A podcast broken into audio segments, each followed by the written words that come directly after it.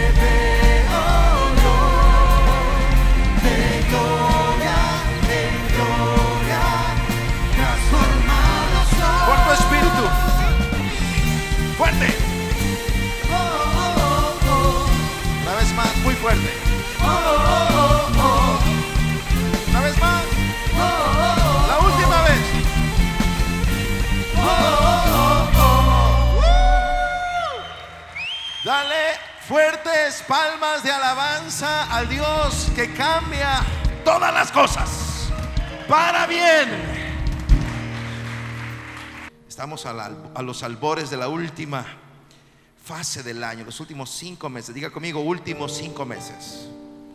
No le oí, últimos cinco meses. Estamos a los últimos cinco meses de 2023. Y el viernes hicimos un acto de bendición, un acto de fe, para bendecir los últimos cinco meses de este año. A ver, agosto, septiembre, octubre, noviembre, diciembre. Si sí estamos bien. Cinco meses últimos del 2023. Y vamos a hacerlo en este momento. Vamos a bendecir estos últimos cinco meses del año. Tu cierre va a ser espectacular. Gracias por su entusiasmo, hermano.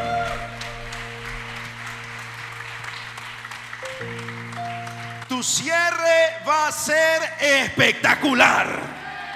Vamos a darle palmas de alabanza al Espíritu Santo. Yo no sé cómo estás ahora, pero tu cierre 2023 será espectacular. Dale palmas de gozo, de victoria, de alegría, de fe.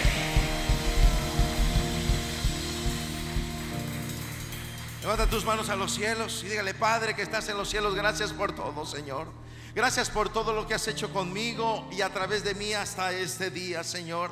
Hasta este mes de julio que está casi ya terminando, Padre Celestial.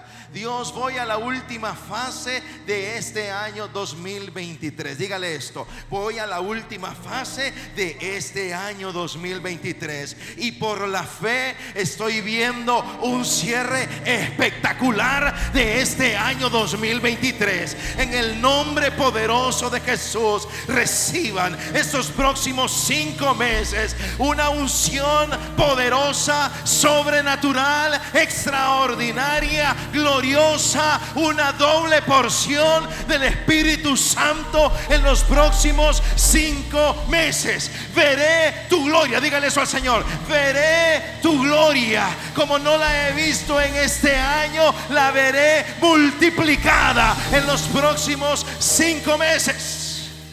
Diga, bendigo mi mes de agosto. No le escuché absolutamente nada. Bendigo mi mes de agosto. Bendigo mi mes de septiembre. Bendigo el mes de octubre. Bendigo el mes de noviembre. Y bendigo el mes de diciembre.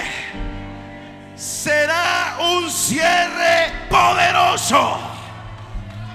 Será un cierre extraordinario todos mis planes, todos mis proyectos, todos mis emprendimientos, los estudios de mis hijos e hijas, todo lo que haga será prosperado, porque la mano de Jehová pelea a favor de su pueblo.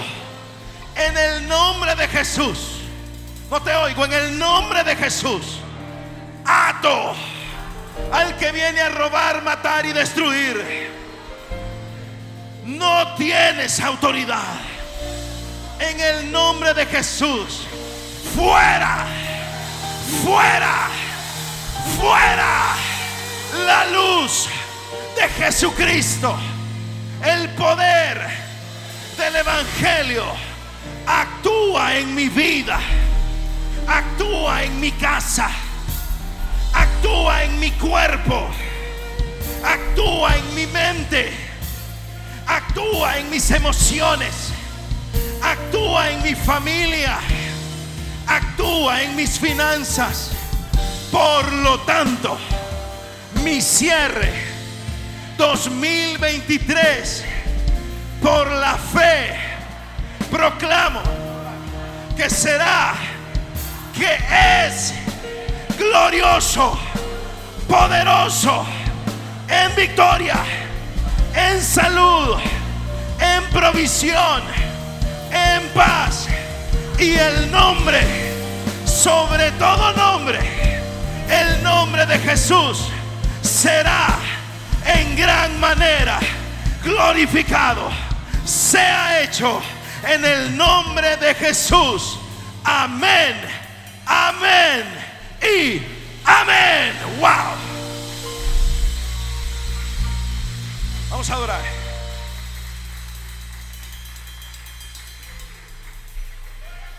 Cierra esta proclamación profética adorando a Jesús, adorando al Señor, con acción de gracias, con alabanza, con fe Adoramos a ti. Con fe, sin temor, minuto más, solo adora. te anhelo a ti.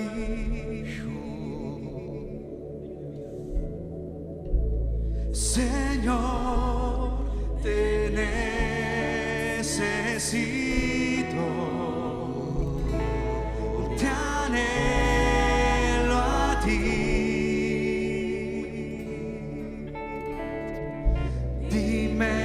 crescer.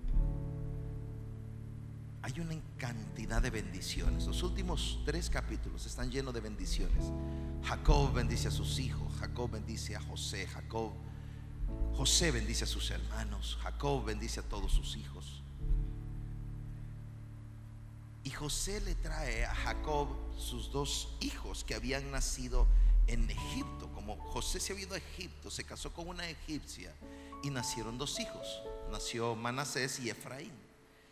Por eso se le llama la media tribu de Manasés y la media tribu de Efraín. Pero lo que José hizo fue que trajo a Manasés y a Efraín, los trajo con Jacob, el, el abuelo de los chicos. Y le dice, quiero que bendigas a mis hijos. Yo sé que nacieron en Egipto y que nacieron de una mujer egipcia, pero le dice, yo quiero que los bendigas. Y entonces Jacob le dice, tus hijos serán mis hijos también. O sea, Jacob los adoptó. Y entonces ellos tendrían la bendición de Israel, tendrían la bendición del Dios de Israel, del Dios de Jacob. Entonces cuando se los lleva, José los empuja a los dos chicos y Jacob pone sus manos en la cabeza de ellos y entonces, entre otras palabras, dice el texto en Génesis 48, 20, dice, así que aquel día Jacob bendijo a los muchachos con esta bendición. El pueblo de Israel usará el nombre de ustedes cuando impartan una bendición y dirán que Dios los haga tan prósperos como a Efraín y a Manasés. ¿Qué es lo que Jacob dijo? Jacob les dijo, los bendice y dice esto, ¿saben qué es? ¿Qué serán ustedes? Ustedes serán símbolo de bendición. Serán tal símbolo de bendición que la gente va a decir, Dios te va a bendecir, así como bendijo a, a Efraín y a Manasés. Se iban a volver un dicho en la gente. Si van a volver dicho, Rosario, Dios te va a bendecir como bendijo a Manasés y a Efraín. Fíjese bien, dice esto, que Dios los haga tan prósperos. El pueblo de Israel usará el nombre de ustedes cuando impartan una bendición y dirán que Dios los haga tan prósperos como a Efraín y a Manasés. Se hizo un dicho popular. La bendición sobre, sobre Manasés y Efraín fue tan grande que se convirtió en un dicho popular. Es decir, decían, wow, yo, yo quiero ser tan próspero como fue Manasés y Efraín. Yo quiero que mi familia sea tan próspera como fue la familia de Manasés y Efraín. Se convirtió en un símbolo de bendición.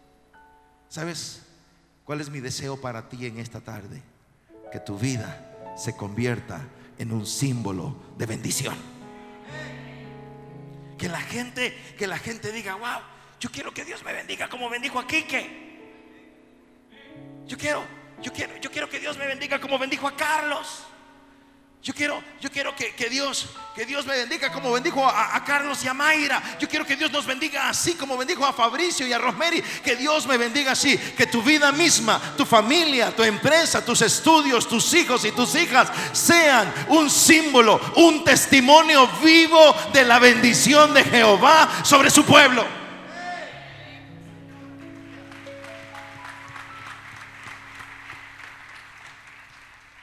Así que esta tarde, así como estás sentado, tranquilo, cierra tus ojos.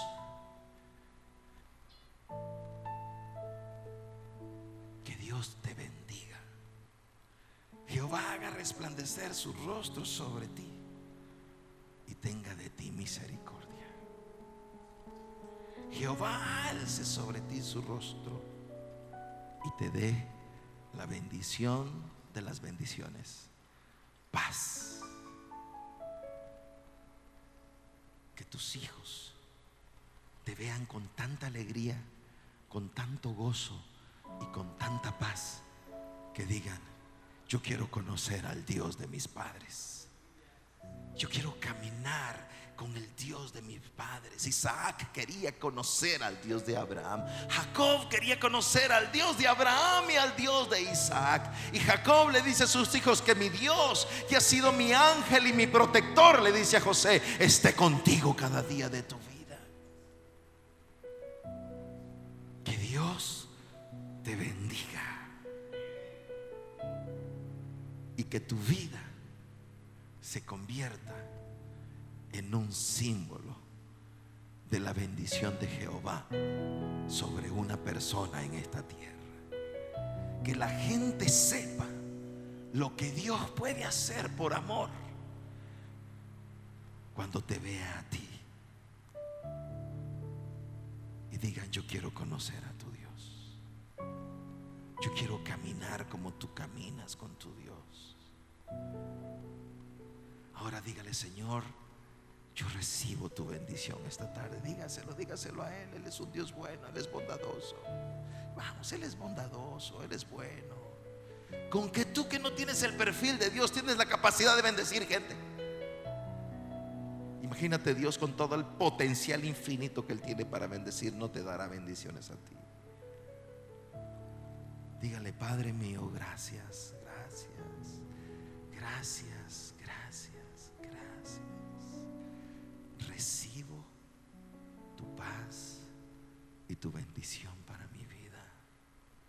A partir de este mismo momento, recibe el Espíritu Santo. Lo verás en tu negocio, lo verás en tu matrimonio, lo verás en tus hijos y en tus hijas. Esas becas serán para tus hijos. Esas becas serán para tus hijas. Esos negocios, esas firmas, esos contratos serán para ti. Dios te va a bendecir con esto. Ese diagnóstico tan feo será transformado en vida que el Espíritu Santo da a tu cuerpo. La tristeza será cambiada en gozo, el dolor en paz. Pero jamás, nunca, nunca, nunca te olvides del Dios que te ha bendecido. Nunca, nunca, le des la gloria y la honra a alguien o a algo que no sea al Dios de Israel. Nunca, nunca, nunca te olvides de ser solidario con el necesitado. Que seas conocido por tu generosidad, porque así como Dios te dio por gracia, así también tú vas a dar por gracia.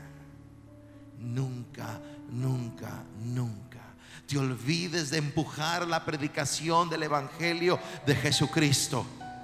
Porque así como Dios te dio salvación, así Dios le dará salvación a multitudes gracias a tu fidelidad a Jehová. Dígale gracias Señor. Abrazo tu presencia. Yo abrazo tu bendición. Y caiga toda presión que haya en tu mente y en tu corazón. Que, que se rompa esto. Que se rompa esto. Porque el Dios de Abraham, de Isaac, de Jacob, el Dios de Efraín y el Dios de Manasés, es el Dios que está contigo ahora. Dale gracias a Él. Dígale gracias, mi Dios. Gracias, mi Señor. Gracias, Padre. En el nombre de Jesús. Amén, amén y amén. Dale esas palmas poderosas de alabanza al Señor.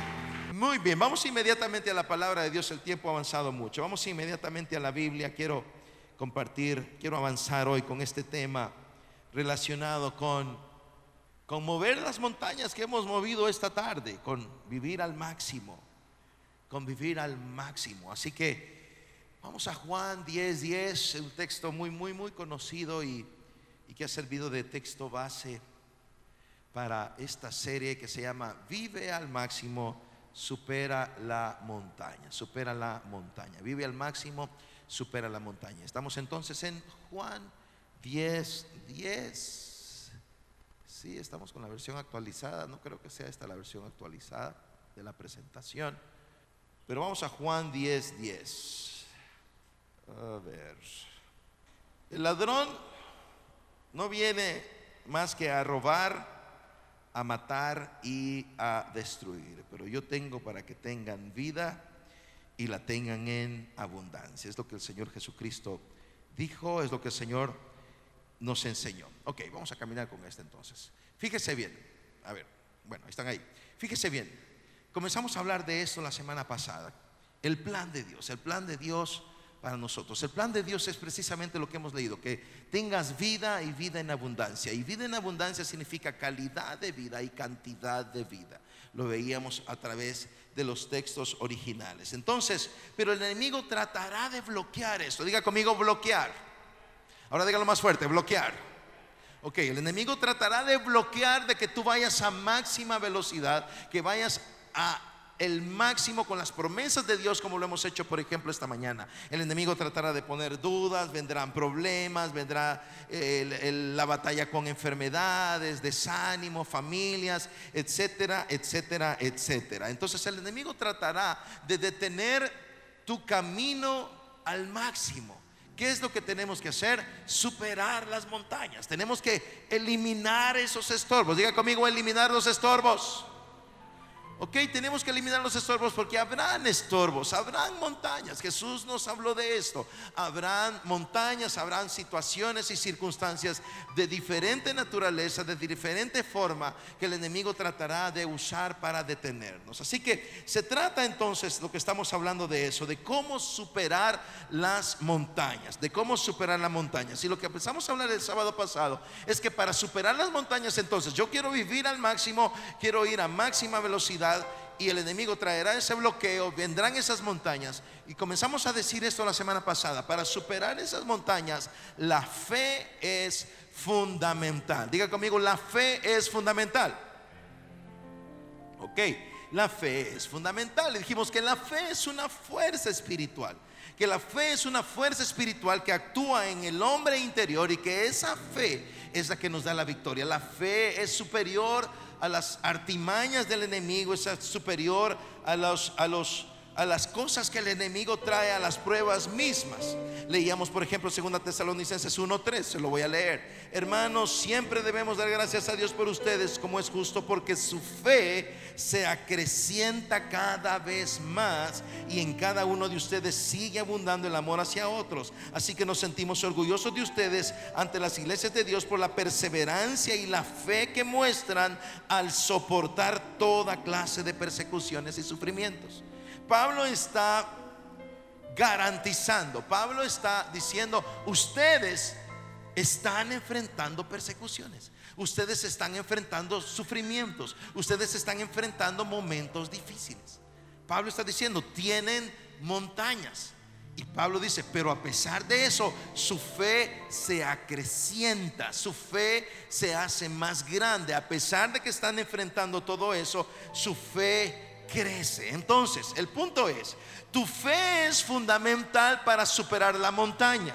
Tu fe se fortalece. La garantía no es ausencia de problemas. La garantía es que tu fe se fortalece en medio de las batallas. Dígame amén a eso ahora, por favor. Ahora denle palmas de alabanza al Espíritu Santo por esto. Amén. Ok. Entonces la fe es fundamental. Avancemos ahora entonces entonces debemos fortalecer nuestra fe. Diga conmigo, fortalecer mi fe.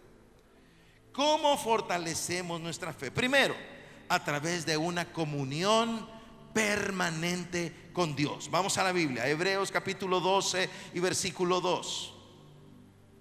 Estamos hablando entonces que la fe nos ayuda a superar las montañas, que el enemigo no debe detenernos, no debe detener nuestra inercia.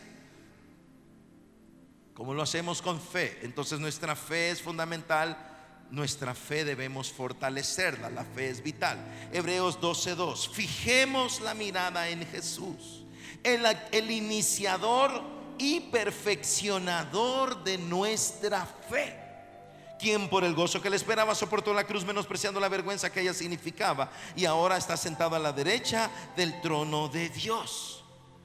El escritor de la carta a los hebreos dice, fijen su mirada en Jesús. ¿Tienes montañas? ¿Tienes problemas? ¿Tienes dificultades? Entonces fija tu mirada en Jesús. ¿En quién tiene que fijar su mirada? En Barbie. ¿Tienes problemas? ¿Tienes montañas enfrente? Fija tu mirada en Jesús porque Él es el perfeccionador de tu fe y la montaña se mueve con fe.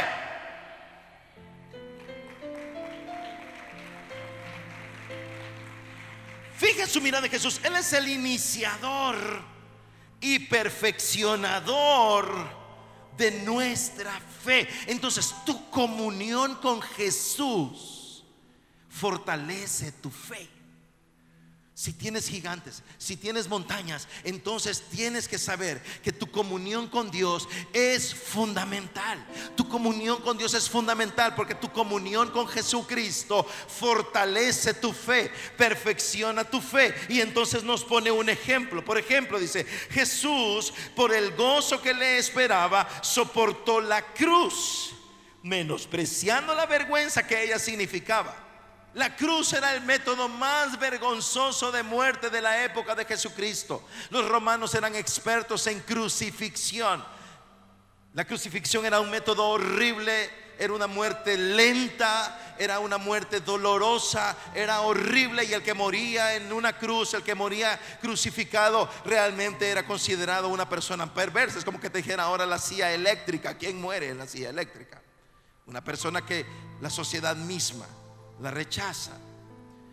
O ese es el concepto al menos, al menos ese es el concepto. Entonces la cruz era esto, la cruz era esto. El que moría en la cruz era una vergüenza. Entonces la palabra de Dios en Hebreos nos dice, Jesús se fortaleció para llegar a la cruz, haciendo a un lado la vergüenza. Hizo a un lado la vergüenza y con gozo soportó la cruz. Y ahora dice, está sentado a la derecha del trono de Dios. Jesús enfrentó la muralla, enfrentó la montaña, enfrentó la cruz, lo que significaba para él un momento de vergüenza, pero con gozo vio el resultado de enfrentar la montaña. ¿Cuál era el resultado de enfrentar la cruz? Eres tú. Gracias por su entusiasmo. Jesús te vio a ti.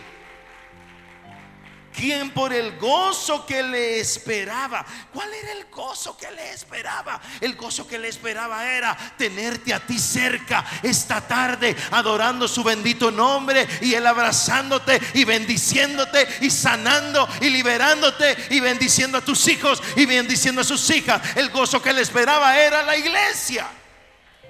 Vamos a darle palmas de alabanza al maestro. Entonces dice, soportó la cruz por el gozo que le esperaba. Y soportó la vergüenza. Tienes una montaña. Fija tu mirada en Jesús. Él es quien perfecciona tu fe.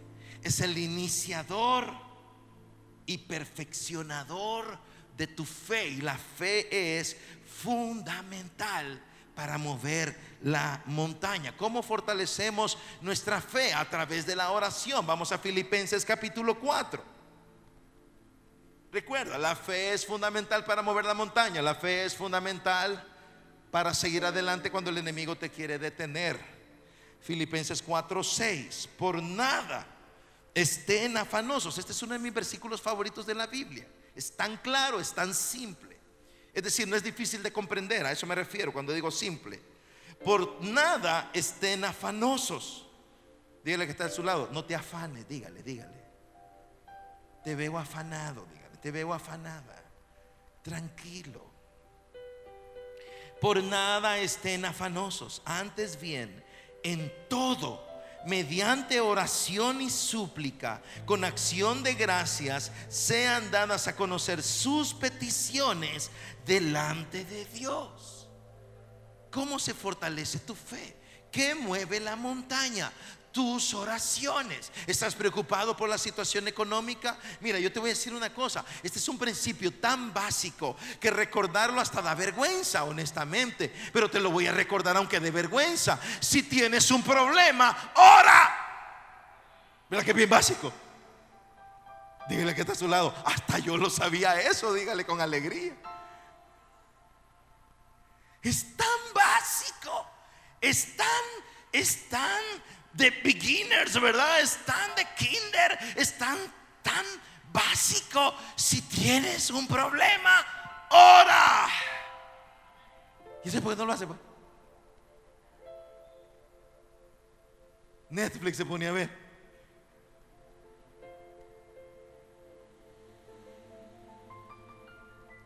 El problema es que si se nos olvida, oiga esto, si se nos olvida un principio tan básico como este, lo que va a suceder es que tú vas a empezar a pelear tú la batalla, tú solo, tú sola. Vas a tratar de solucionar tú el problema, vas a tratar de solucionar tú la situación, porque se te olvidó de que cuentas con la oración y que en tus problemas lo que tienes que hacer es presentar tus oraciones delante de Dios. Por nada estén afanosos. Antes de esto, mediante oración y súplica con acciones de gracias, sean dadas a conocer sus peticiones delante de Dios. ¿Qué es lo que tienes que hacer? Dile a Dios cuáles son tus peticiones con acciones de gracias. Señor, aquí estoy. Tengo un problema con mi hijo. Tengo un problema con mi hija. Señor, te doy las gracias porque yo sé que tú tienes la solución para este problema. Y Dios viene y te dice, hijo, gracias por cumplir con un requisito tan básico. Prepárate porque esa montaña está a punto de moverse y tú vas a seguir a máxima velocidad.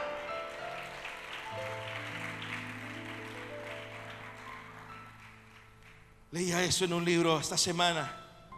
Si algo es lo suficientemente grande como para preocuparte, entonces es lo suficientemente grande como para orar por ello.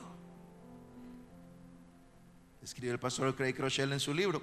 Si algo es lo suficientemente grande como para robarte el sueño, para que estés tenso, para que estés preocupada, para que te haya robado el apetito. La verdad que algunos no veo que haya pasado eso, que le haya robado el apetito. Dígale al que está a su lado, no soy yo. Si algo es lo suficientemente grande como para preocuparte, entonces es lo suficientemente grande como para que tú se lo presentes al Dios que va a movilizar las montañas de tu vida y para que tú puedas vivir al máximo para que puedas disfrutar tu vida en abundancia que Él tiene para nosotros. Así que recuérdate del principio básico. Si tengo un problema, si tengo una montaña, debo hacer oración. Básico. ¿Cómo se fortalece tu fe? Tu fe se fortalece a través de la bendita, por supuesto, y poderosa palabra de Dios. Vamos al texto clásico, a Romanos 10 y versículo 17.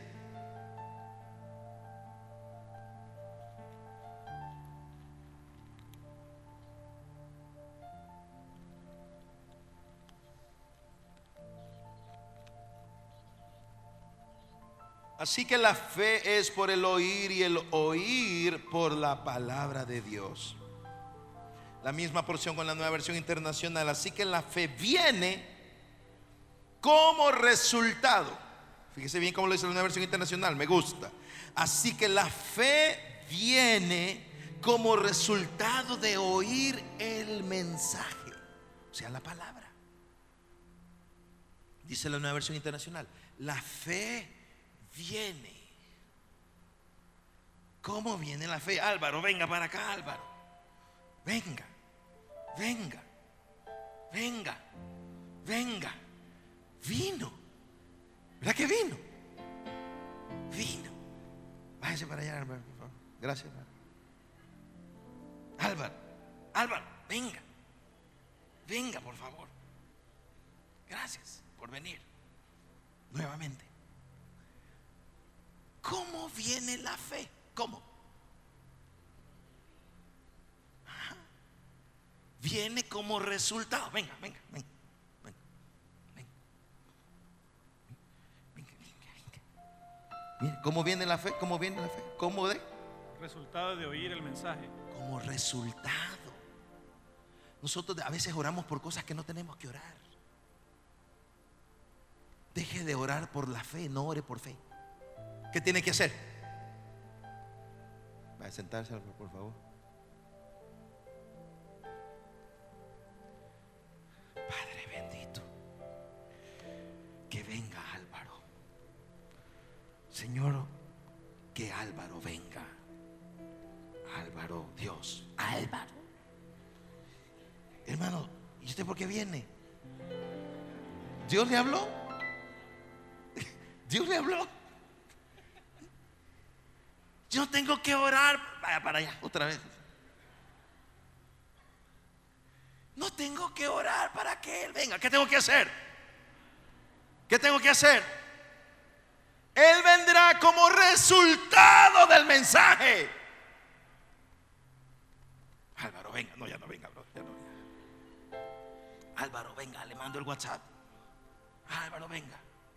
Él va a venir como resultado de algo. Señor, dame fe, dame fe. Y Dios dice, no, la fe es por el oír y el oír es por la palabra de Dios. La fe es el resultado de oír la palabra de Dios. Métase a la palabra y mueva ya esa montaña. Es que ya no aguanto, es que ya no aguanto, es que ya no aguanto. Pues muévala. Muévala. ¿Cuántos han peleado con un zancudo toda la noche? Levanta la mano si usted ha peleado con un zancudo endemoniado toda la noche, hermano. El zancudo estaba endemoniado. Yo no, no lo sé. Mire, una vez hace como 80 mil años yo estaba soltero todavía, me dio dengue. Me dio dengue. Una fiebre. ¿A cuánto les ha dado dengue aquí alguna vez en su vida? Usted sabe de qué estoy hablando. Soltero, fue hace mucho tiempo atrás. Y una fiebre a la una de la mañana. Una fiebre y un escalofrío. Me iba a bañar de si me metía al baño y me bañaba rápido, porque no aguantaba el calor en mi piel y en la palma de las manos. Y me, me metía. Y ya me salía otra vez. Mire, ese día yo dije: cualquier zancudo que se me ponga enfrente lo voy a aniquilar. Ustedes no entran a mi cuarto los zancudos. Hay un zancudo en la ventana. Cuando viene un zancudo que viene, aquí no entra. Este tipo te mata. Este tipo te va a destripar. No entres ahí. Con este tipo no nos metemos. Le dimos dengue una vez y nos, odia. Nos odia. Entonces el zancudo se da la vuelta y se va para su casa. Y a usted no le deja dormir. Yo sigo dormido. Hay que quitar el problema. Si usted tiene una montaña de ansiedad, de depresión, de deseo de muerte. Hoy un hermano en la tarde me contó su, brevemente su testimonio de cómo tenía su arma cargada. Me decía, pastor, yo tenía mi pistola. Yo lo que hacía era pensar dónde me iba a pegar el balazo, si me lo iba a pegar en la cabeza, si me lo iba a pegar en el pecho, en dónde me iba a pegar el balazo, a dónde, dónde me iban para matarme. Si usted tiene una batalla, si usted tiene una montaña y ese hombre Dios lo levantó de una manera espectacular y algún día de esto me voy a tomar un café con él, quiero que me cuente la historia completa y que se las venga a contar a ustedes aquí también. Lo que estoy tratando de decirte es que si tienes una montaña enfrente que te está robando la paz, te está robando a tu hija, te está robando a tu hijo, te está robando tu salud, te está robando tu sueño, te está robando tu matrimonio, te está robando tus finanzas, mueve esa montaña de una vez por todas.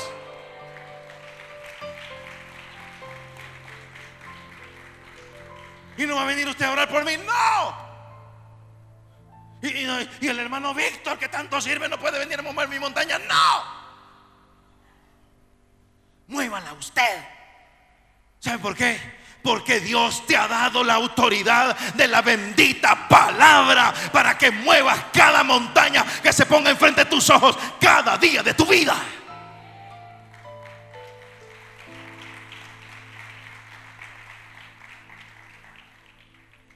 Someteos a Dios, resistid al diablo y huirá.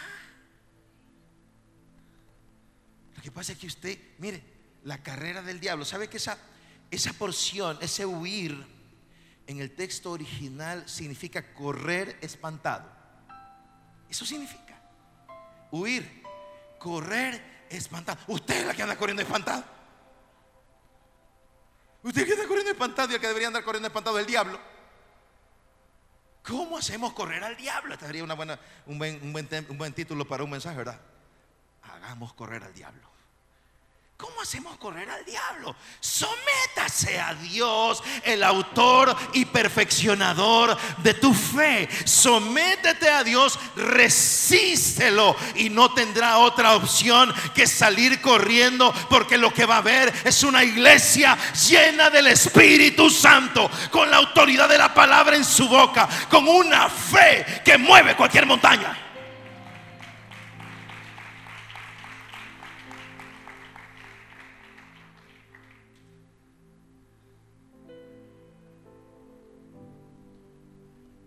Fortalezca su fe con la palabra. Vaya la palabra.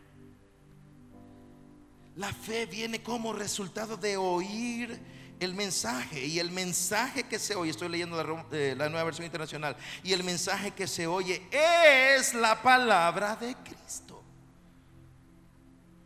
¿Qué estás oyendo? ¿Qué estás oyendo? Lo que oyes es lo que hablas. Y lo que hablas define tu ruta.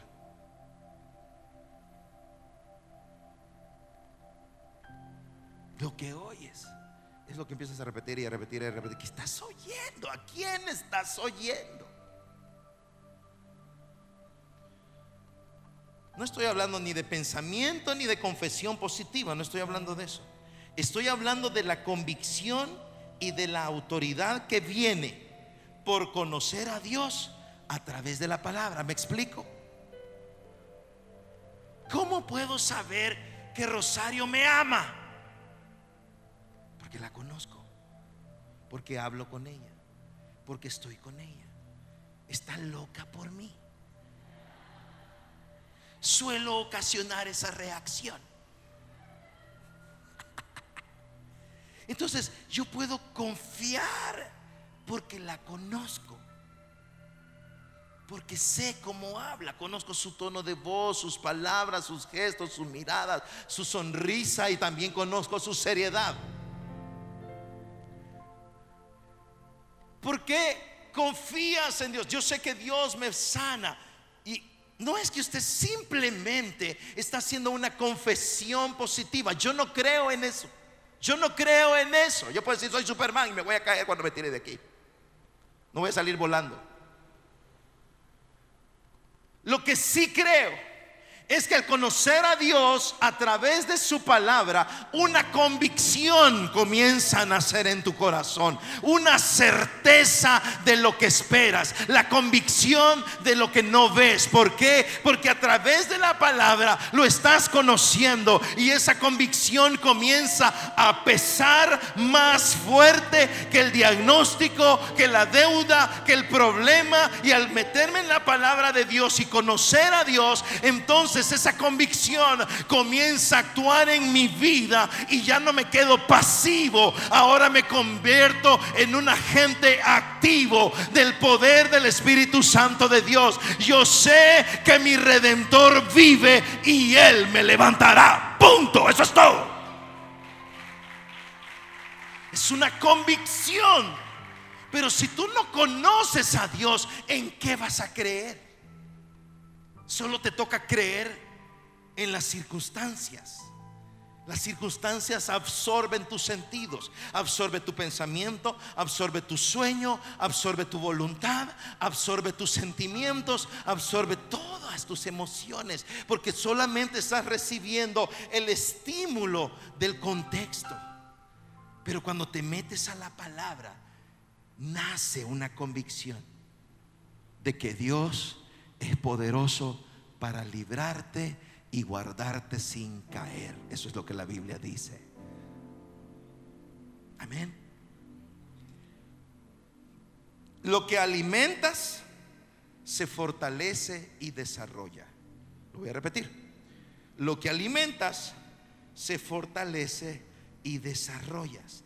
Entonces alimenta tu hombre interior. Acuérdense que la fe es una fuerza espiritual que actúa en el hombre interior. Lo que Pablo decía, si bien es cierto, por fuera nos desgastamos, por dentro nuestro hombre interior se renueva cada día.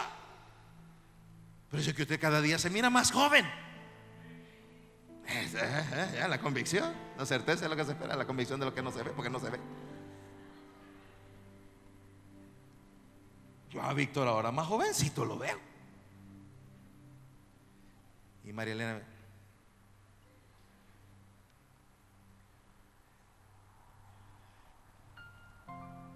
Alimenta tu hombre interior, porque la fe actúa en el espíritu. Si me estoy dando a entender. Esto no es cinco yuca, bro. Esto no es lechita espiritual. Por ahí vi que entró hermano Enrique, por aquí, ¿dónde está hermano Enrique? Por ahí lo vi, por ahí que aquí está hermano Enrique. Hablábamos con él ahora, él acaba de estar fuera del país. Y hablaba con él y decía, brother, lo que pasa es que usted dice algunas cosas y usted no sabe si le están entendiendo. Pero aquí podemos hablar cosas así. Porque usted es un experto en la fe, es un experto en la palabra de Dios. Dígame amén por lo menos, hermano, anímeme un poco. ¿no?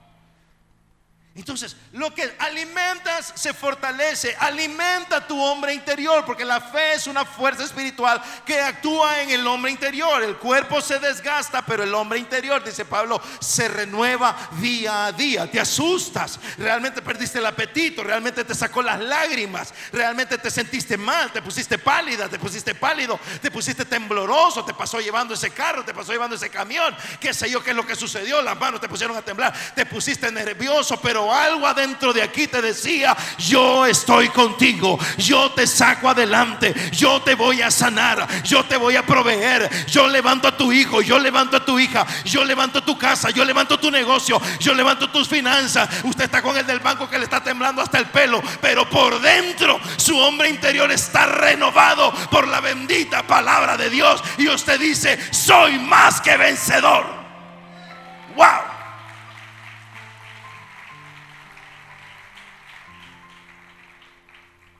Esa es la victoria. Gálatas capítulo 6. Vamos a Gálatas capítulo 6.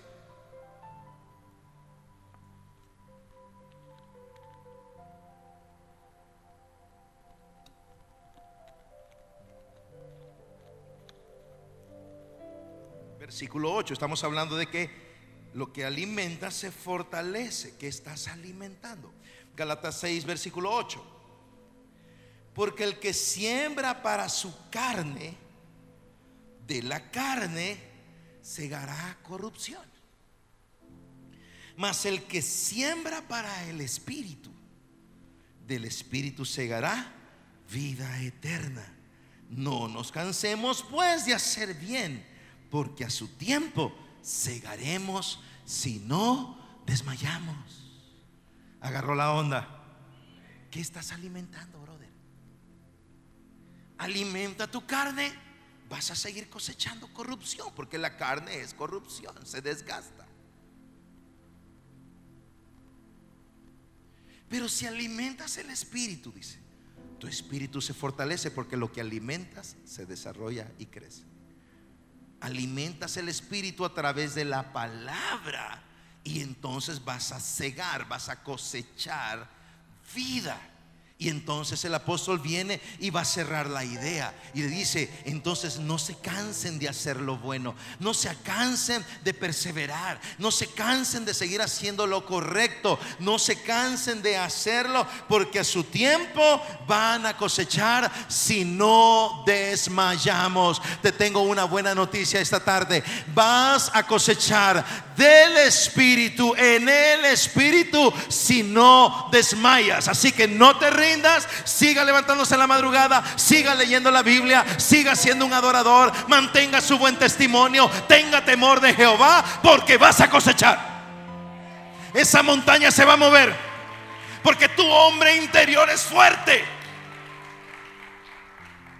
Estoy recordando la vieja ilustración de nuestro buen amigo Rob Harriman. Y que cuando dije la vieja, puse una cara bien fea. Sí, claro. La vieja ilustración de mi buen amigo Rob Harriman. Rob Harriman era coach de fútbol americano.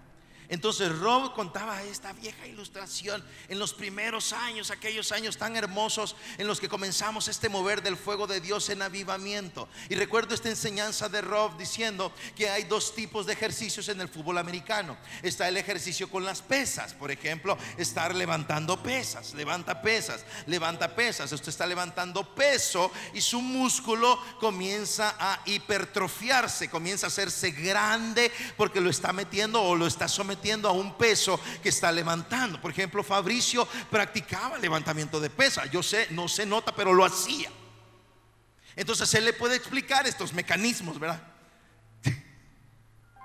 Pero Rob decía, hay otro ejercicio.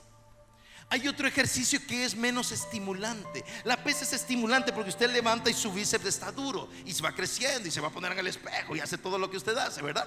Pero hay otro que decía no es tan estimulante, simplemente estamos empujando una pared, decía Rob. Nos ponen a empujar una pared y estoy empujando la pared y cinco minutos empujando la pared y diez minutos empujando la pared y 20 minutos empujando la pared. Pregunta, ¿se va a caer la pared?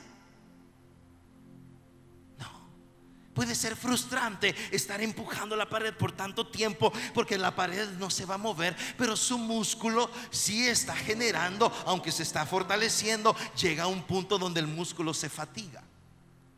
Entonces pareciera que no pasa nada hasta que están en el campo de juego. Cuando estás en el campo de juego y entonces tienes a tu contrincante enfrente, estás frente a esta persona y extiendes tu mano y empiezas a correr y el tipo va para atrás. Al tipo lo hace retroceder tres cuadras.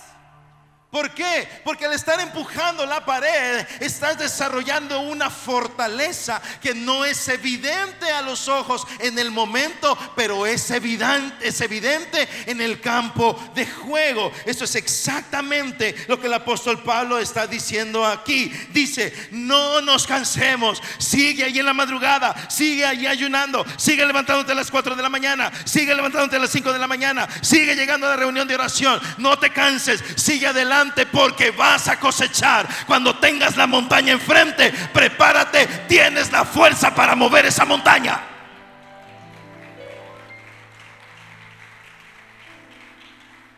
A su tiempo cegaremos si no desmayamos. Siga. Siga. El enemigo pareciera que nos quiere detener en nuestro caminata. Confía en lo que la palabra dice. Confía en lo que la palabra dice que Dios hace. Lo voy a repetir. Confía en lo que la palabra dice que Dios hace. Confía en esto. Vamos a Isaías 55.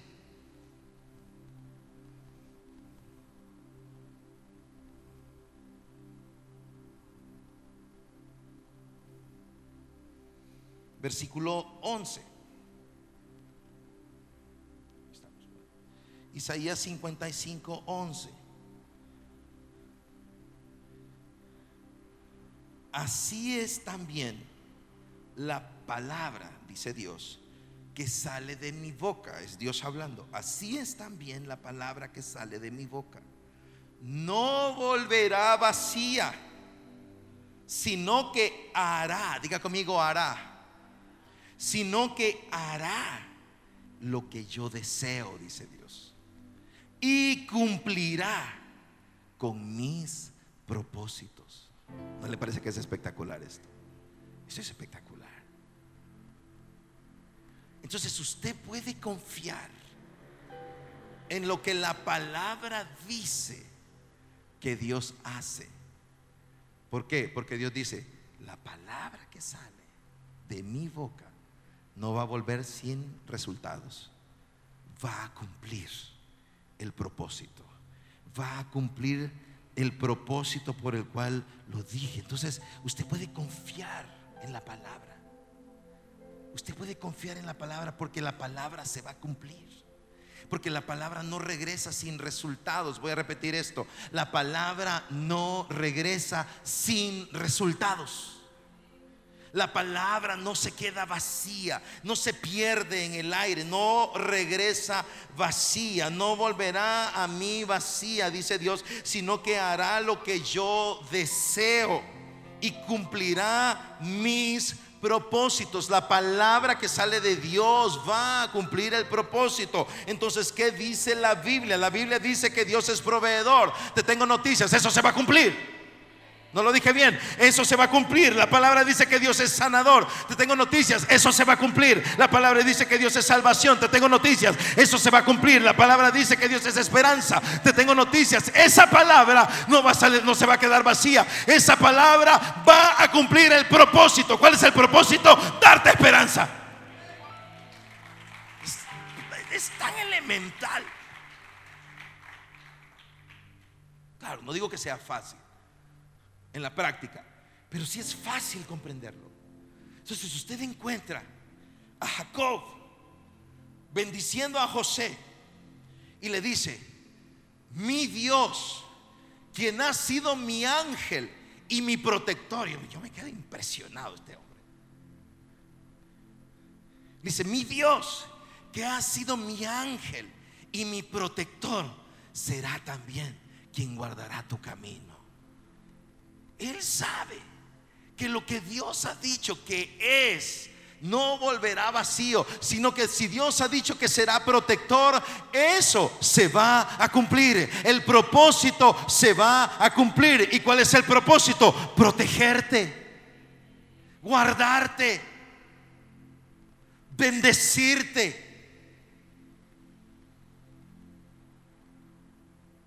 Estaba en California hace un par de semanas atrás y una noche tenía que ir a ministrar. Y empecé a sentirme mal. Empecé a sentir dolor de cabeza. Empecé a sentir escalofrío. Dolor de cuerpo, un malestar feo. Ah, dije, no puede ser, no puedo enfermarme. Tenía como tres días de haber llegado y me faltaban siete. Apenas todo estaba empezando. Y recuerdo que iba en el carro, iba mal, creo que le escribí a Rosario y le dije, no, no, no me siento bien, no me siento bien, me siento raro. Y me dice, Rosario, estoy orando por ti, estoy orando que Dios te fortalezca, estoy orando que Dios te sane. Y luego lo escribí a otras personas y miren, necesito que oren por mí. Y alguien me dijo, quiero recordarte que Dios ya te sanó. Que Dios ya te sanó. Entonces recuerdo que llegué a la iglesia y estaba con ese malestar, ya me estaba poniendo peor. Me estaba, la cabeza me estaba doliendo más y malestar en el cuerpo y el escalofrío como cuando ya te va a dar la fiebre.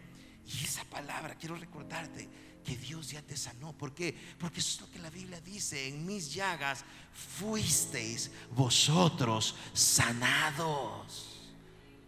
Quiero recordarte que tú ya recibiste tu sanidad. Y dije, es cierto, Dios ya me sanó, Dios ya me dio la sanidad. Y simplemente cerré los ojos y estamos en ese tiempo de adoración y alabanza. Y simplemente comencé a adorar al Señor, comencé a alabar a Dios, cerré los ojos, levanté las manos, comencé a cantar, alabanza, alabanza, alabanza, alabanza, alabanza. Cantamos, cantamos, cantamos, cantamos. De repente me pasaron al frente, comencé a dirigir un tiempo de oración. Le dije, mira, vamos a orar. Y comenzamos a orar, tuvimos un tiempo poderoso de intercesión por la iglesia y luego comencé a predicar la palabra. Miren, ni cuenta me di que ya no tenía nada.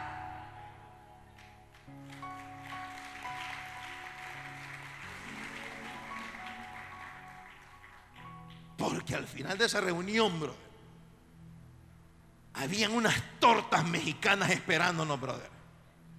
Y empecé a profetizar cuando le di la mordida a eso, bro.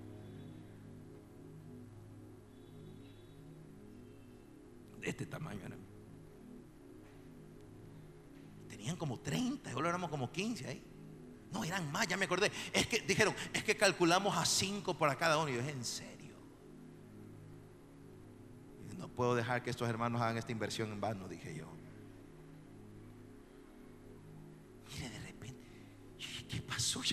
De repente, cuando ya estaba en la enseñanza, no me di ni cuenta a qué horas todo pasó. ¿Sabe por qué? Porque la palabra que Dios dijo de que en sus llagas tú ya fuiste sanado, en sus llagas tú ya fuiste sanado, tú ya fuiste sanado, tú ya fuiste sanada, tú ya fuiste sanada, tú ya fuiste sanada.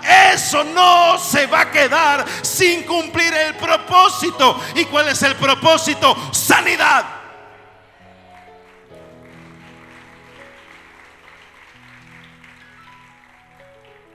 Entonces, Isaías dice, toda palabra que sale de mi boca no volverá vacía, sino que hará lo que yo deseo y cumplirá con mi propósito. Un último versículo, Hebreos 11:3.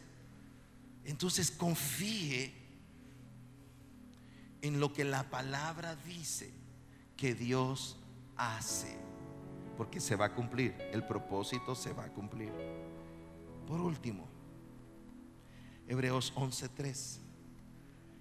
Por la fe, estoy leyendo la nueva versión internacional, entendemos que el universo fue formado por la palabra de Dios. ¿Por qué fue formado el universo? Por la palabra. De modo que lo visible, lo visible, no provino de lo que se ve. Del mismo texto, en la nueva traducción viviente, escúchelo. Por la fe entendemos que todo el universo fue formado por orden de Dios. ¿No le parece espectacular esto? ¿No le parece espectacular esto? Por la fe entendemos que todo el universo fue formado por orden de Dios. De modo que lo que ahora vemos no vino de cosas visibles. ¿Qué significa esto? Lo que vemos, la creación, el cielo. Vea esta noche el cielo. A mí me encanta ver el cielo. veo esa majestuosidad del cielo. El cielo dice, esto se formó porque Dios lo ordenó. Dice, no había nada, no existía, no había algo visible que lo hizo visible.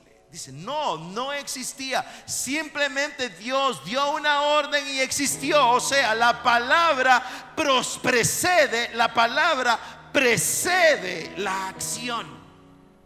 La palabra sale de la boca de Dios y entonces algo sucede donde Dios habla. Nos habla a través de la Biblia. La Biblia es la palabra de Dios. La palabra sale de la palabra de Dios, sale de la palabra de la Biblia. Ministra tu corazón, ministra tu espíritu, ministra aún tu intelecto. Y a partir de esa palabra que sale, entonces Dios hace algo. Si agarró la onda, brother.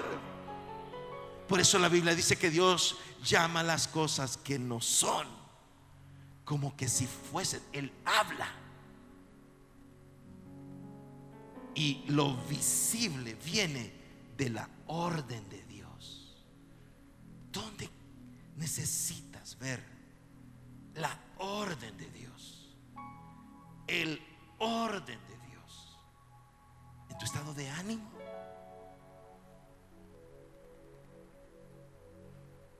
En tu familia. En tu negocio. El que agarró la onda de esto fue, ¿cómo se llamaba? El centurión.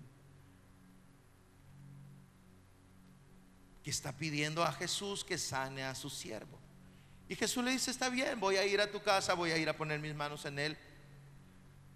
Que lo visible haga realidad lo visible. Lo visible es que Jesús llegara a poner sus manos. Entonces haría realidad la sanidad, sería visible la salud.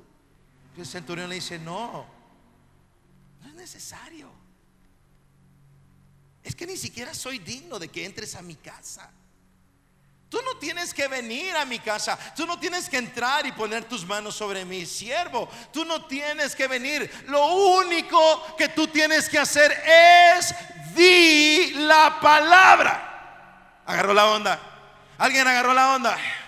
Solo di la palabra. ¿Sabes qué, Jesús? Yo sé cómo funciona esto. Yo soy un centurión romano. Soy un hombre que está bajo autoridad y tengo gente bajo mi autoridad. Si yo le doy una orden a uno de mis súbditos, no tiene más opción que obedecerla. El sistema es así de vertical. Si uno de mis superiores me da una orden a mí, no tengo opción.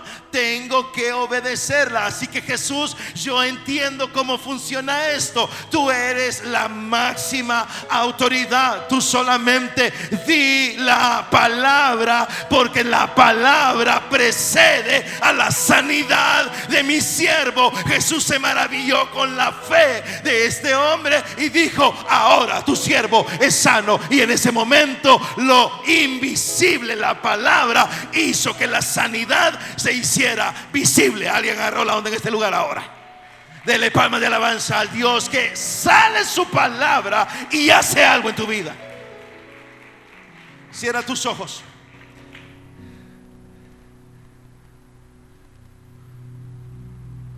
¿Cuál es la palabra?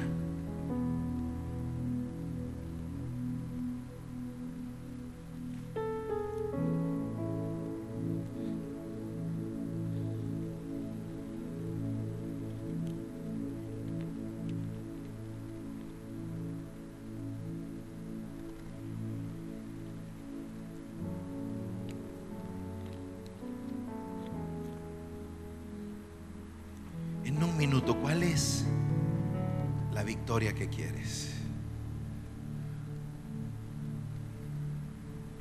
¿En dónde? ¿En qué área de tu vida? Dios, dame victoria.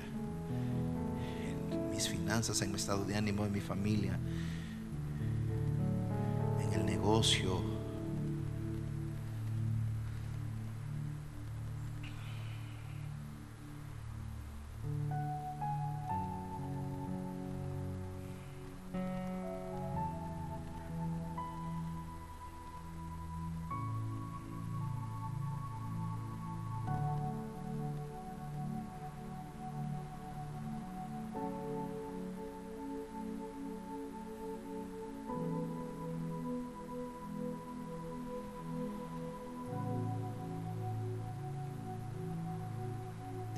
Quieres ver la mano de Dios actuar?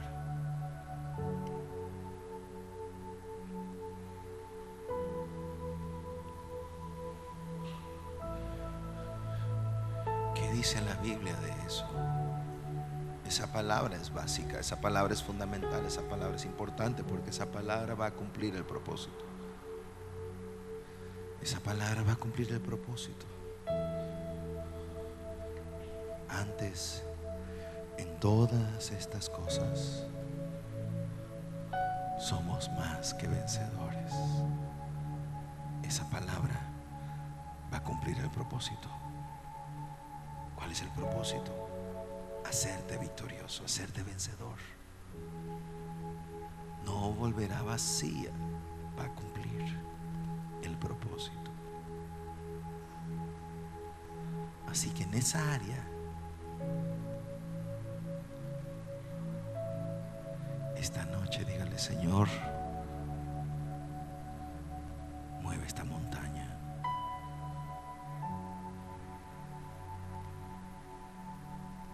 Mueve esta montaña, mueve esta montaña, mueve esta montaña. Y recibo mi victoria. Dígale, yo veo la victoria en esto. Veo la victoria porque tú eres el removedor de montañas. Yo veo la victoria, veo la victoria. Gracias. Gracias por esta victoria, Señor. Gracias, Señor. Porque la palabra no volverá vacía, la palabra se va a cumplir, el propósito se va a cumplir. Así que Dios, tu palabra dice que tú eres proveedor y esa palabra se va a cumplir. Tu palabra dice que tú eres sanador y esa palabra tiene un propósito y ese propósito de sanar. Así que eso se cumple ahora en mi cuerpo. Tu palabra dice que tú guardas mi salida y mi entrada. Así que Dios, yo estaré bien, estaré seguro, estaré bien, todo va a estar bien. Puedo ir confiado, puedo andar confiado en esta tierra. Todo va a estar bien, Señor. Gracias, Señor. La palabra cumplirá el propósito. Tu palabra dice que tú eres fiel y verdadero y eso se va a cumplir, Señor. Tu fidelidad será un baluarte en cada día de mi vida, Señor. Será un baluarte de victoria. Gracias, Señor, por eso. Gracias, gracias. Gracias, Señor. Gracias, Señor. Y cierra esto adorando a Dios. Solo un minuto de adoración. Solo un pequeño tiempo para sellar esto. Este acto de fe, este acto de confianza. Dígale gracias, Señor. Todo va a estar bien. Esa montaña tendrá que ceder, tendrá que moverse. Gracias, Jesús. Gracias, Jesús. Cristo puede mover montes, solo Dios puede salvar, mi Dios puede salvar por siempre, autor de salvación. Autor y perfeccionador de la fe. Jesús la muerte venció. Estar con Él perfecciona tu fe. La muerte venció. En Jesús, el autor de la fe. Cristo puede mover montes. Solo Dios puede salvar. Mi Dios puede salvar. Por siempre, autor de salvación. Jesús la muerte venció. Él la muerte En la tierra. Y Cristo puede mover montes. Solo Dios puede salvar. Mi Dios puede salvar. Por siempre, autor de salvación. Jesús la muerte venció. Él la muerte venció. Y en la tierra tu luz brillará. Por la gloria de tu majestad. Jesús, y en la tierra tu luz brillará.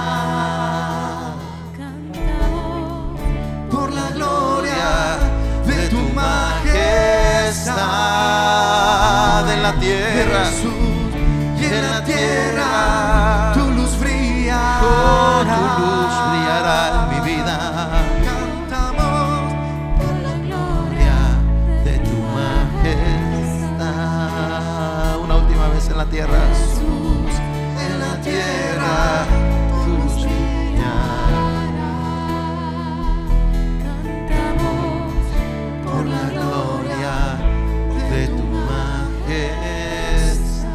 Majestad. gracias a Dios por la victoria de esta noche. Dígale gracias Señor, soy vencedor, soy victorioso, estás conmigo y tú harás. Gracias en el nombre de Jesús. Amén y amén.